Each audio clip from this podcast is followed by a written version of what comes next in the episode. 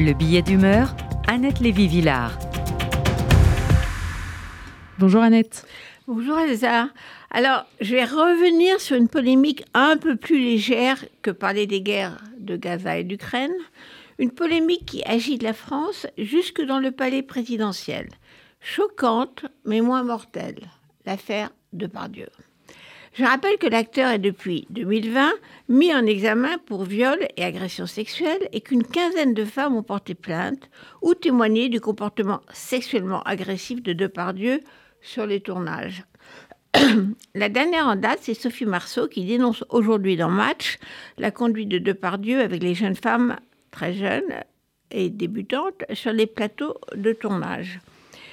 C'est une émission sur France 2, complément d'enquête, qui a remis les projecteurs sur l'affaire Depardieu, en cours devant la justice, en diffusant des extraits graveleux d'un reportage en Corée du Nord où Gérard Depardieu se lâche sur le soi-disant érotisme d'une fillette de 12 ans qui est à cheval.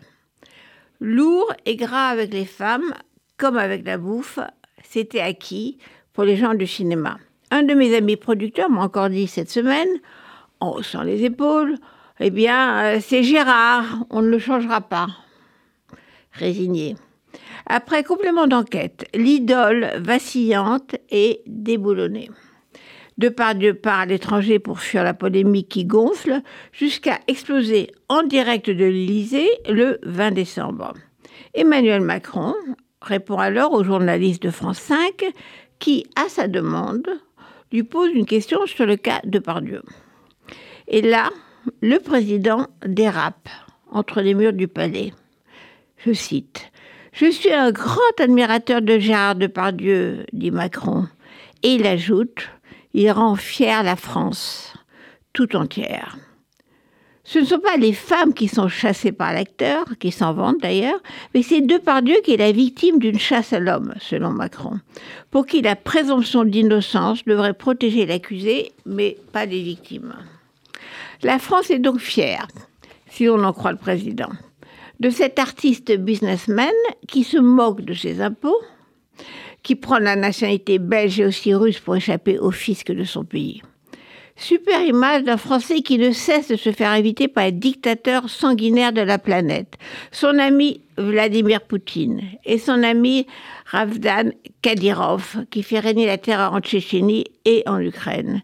Et son ami Alexandre Loukachenko, président de la Biélorussie, surnommé le dernier dictateur d'Europe. On aurait trouvé normal qu'Edith Piaf aille boire avec Hitler à Berlin, par exemple. Ben, Peut-être, une grande chanteuse. Un président ne devrait pas dire ça. Je pourrais reprendre le titre du livre des journalistes du Monde qui avait fait chuter François Hollande et renoncer à se présenter pour un deuxième mandat. Donc, c'est la chasse à l'homme de Pardieu, soi-disant. L'affaire devient comique quand, dans la foulée de Macron, une cinquantaine d'artistes, écrivains et producteurs de cinéma, comme ils se désignent, dont Nathalie Baye, Nadine Trintignant, Pierre Richard, Ariel Dombal, Carla Bruni, écrivent dans un manifeste Lorsqu'on s'en prend ainsi à Gérard Depardieu, c'est l'art qu'on attaque. C'est l'art qu'on attaque. Alors là, on parle de lynchage, de complot, et j'ai un flashback. Je retourne à 2017. L'affaire Harvey Weinstein déclenche le mouvement MeToo, quand les actrices américaines révèlent les agressions et viols du producteur hollywoodien, en toute impunité et pendant toute sa vie. Mais cette fois-ci, elles sont entendues. Mais nous, nous avons notre exception française. Une tribune déjà qui réclame, je cite, la liberté d'être importunée. Tribune signée entre autres par Catherine Deneuve qui dénonce ce mouvement MeToo qui ne serait qu'une chasse à l'homme du puritanisme américain. Et cette tribune réclame, sans rire, le droit de se faire pincer les fesses dans le métro. Je décide alors d'écrire un livre sur le phénomène MeToo, ça s'appelle Chronique du nombre de choc, sur cette révolution planétaire qui voit les femmes dire moi aussi, dénoncer des agressions qu'elles n'osaient pas dénoncer, sortir d'un silence historique.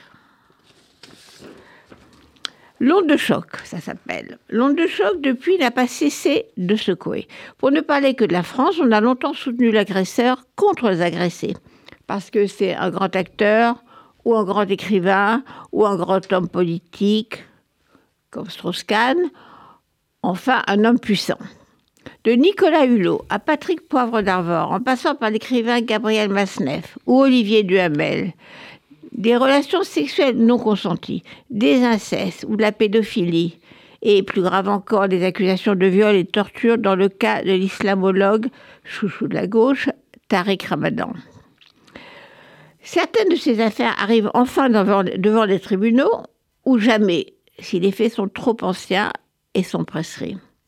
Chasse aux sorcières, lâchage, la culture continue de se mobiliser, six ans après le début de MeToo, pour la liberté du grand artiste.